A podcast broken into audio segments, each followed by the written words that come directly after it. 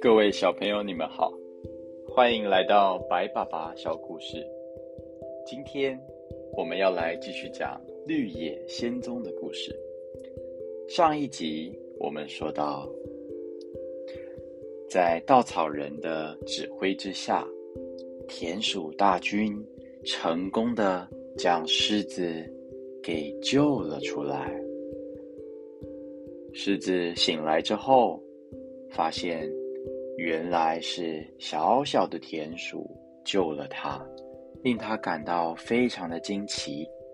没有想到，这这么小的动物居然能够将巨大的狮子给救出来，而他也没有想到，原来小小的花朵居然可以要了自己的命。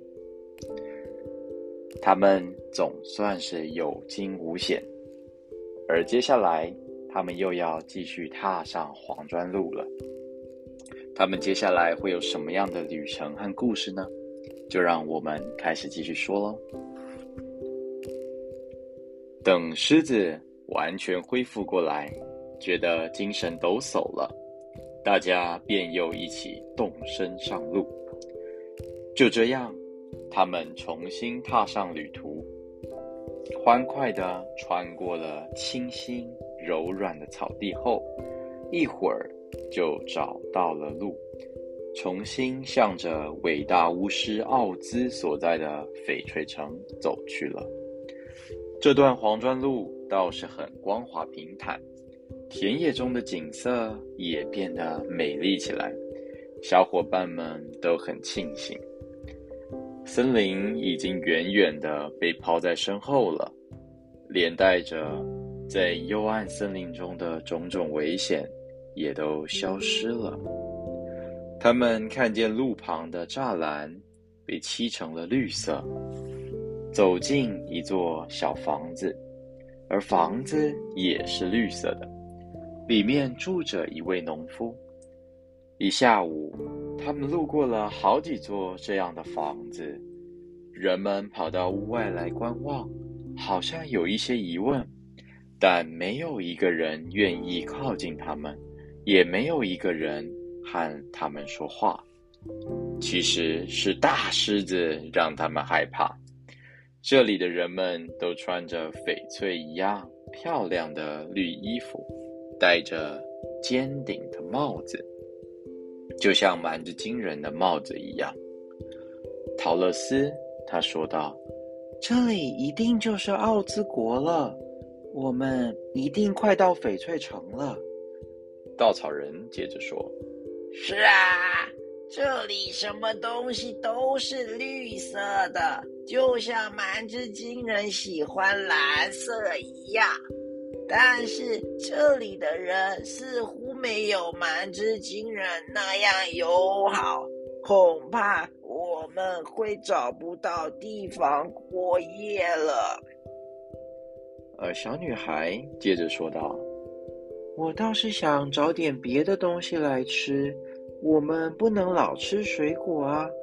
我敢肯定，托托都快饿坏了。等到了下一户人家。”我们得停下来问问看。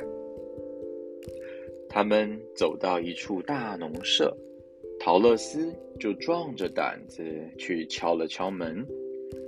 一位老妇人打开一条门缝，向外张望。她问道：“孩子，你要做什么呢？为什么有一只大狮子跟着你呢？”陶乐斯恳求，并且说道：“如果您允许的话，我们想在您家过夜。狮子是我的好朋友，它不会伤害您的。”老妇人说着，把门打开的更大了一些，并且说道：“它温顺吗？”小女孩回答道：“啊，是的。别看它块头这么大。”其实他是一个胆小鬼，他怕你，比你怕他还厉害呢。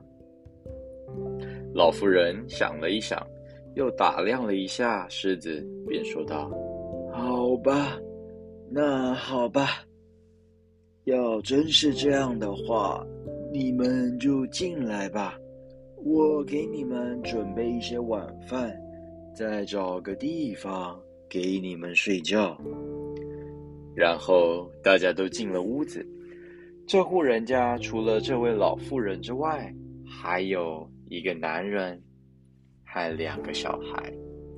那个男人的腿受了伤，躺在屋子的角落里的一张床上。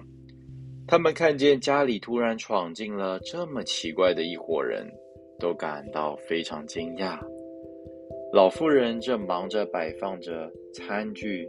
准备开饭时，那个男人问道：“你们要去哪里呀？”陶乐斯回答：“翡翠城，去拜访伟大的奥兹。”男人怀疑的高声问道：“哦，是吗？你们确定奥兹会接见你们吗？”陶乐斯天真的感到疑惑，并且问道：“为什么不会呢？”男人接着说到了：“啊，据说他从来不允许任何人接近他。我去过翡翠城好几次了，那里真是个美丽神奇的地方，但我从来没有得到机会。”觐见伟大的奥兹，听说从来没有人见过他的真面目。稻草人问到了：“他从不出来吗？”那个男人回答道：“从不。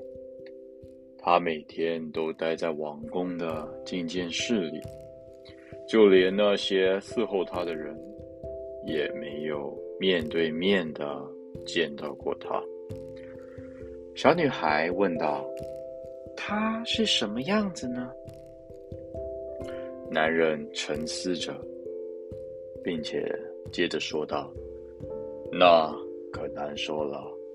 你要知道，奥兹是一个伟大的巫师，他能随心所欲的变换成他想要的样子。”有人说它像一只鸟，有人说它像一头大象，有人说它像一只猫，甚至还有人说它像一个美丽的仙女，或者像一个小神童。没有人形容得清楚。他想要变成什么样子，就能变成什么样子。但是，真正的奥兹究竟是什么样子，没有一个人说得出来。陶乐斯听了，便说道：“真是太奇怪了，但我们必须想办法见到他，否则这一趟就白跑了。”男人问道：“你们为什么要去见可怕的奥兹呢？”稻草人。急切的回答道：“我想请他给我一副脑袋。”男人一脸肯定地说：“啊，这个事情可难不倒他的，他的大脑多得用不完呢。”席樵夫接着说道：“我想请他给我一颗心。”那个男人接着说道。这一点也不用担心，奥兹有许许多多的心，各式各样，大大小小，什么形状的都有。而胆小狮子接着说道：“我想请他给我勇气。”男人说的很轻松，他说：“奥兹的王宫里有很多勇气。”他用一只金盘子盖着他们，怕他们跑掉。不要担心，他肯定很乐意送你们一些勇气的。陶乐斯最后说：“我想请求他送我回到堪萨斯。”男人惊讶的问道：“堪萨斯在哪里呢？”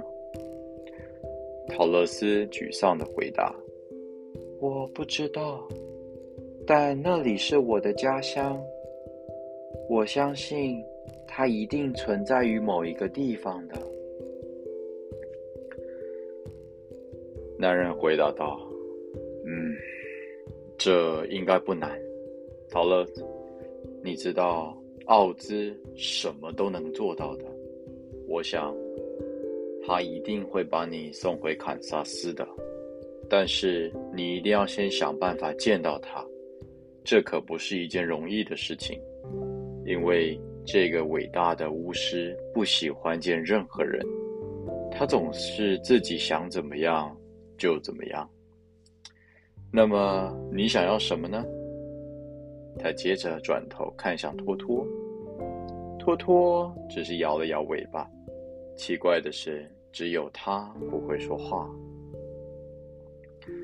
这时候，老妇人招呼他们说：“饭菜已经都做好了。”于是大家围着桌子坐着一圈。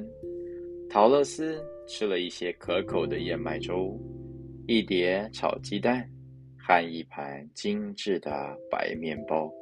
他吃得津津有味，非常高兴。狮子吃了一些粥，但是他并不太满意，嘟嘟囔囔的说道：“粥是燕麦做的，而燕麦是马的食物，不是给狮子吃的。”西樵夫和稻草人什么也没有吃，而托托则是每一样东西都吃了一点，总算吃到了一顿像样的晚餐。他还是挺高兴的。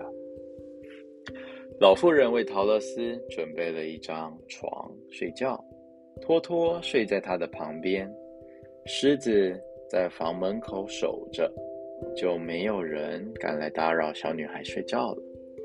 稻草人和西樵夫整夜默默地待在一个角落里，他们是不需要睡觉的。第二天早晨。太阳刚刚升起来，一行人就上路了。不久，他们就看见前面的天空悬着一道绿色的光。好啦，各位小朋友，今天我们的故事就讲到这里。接下来会发生什么事呢？就让我们下集分晓喽。晚安，拜拜。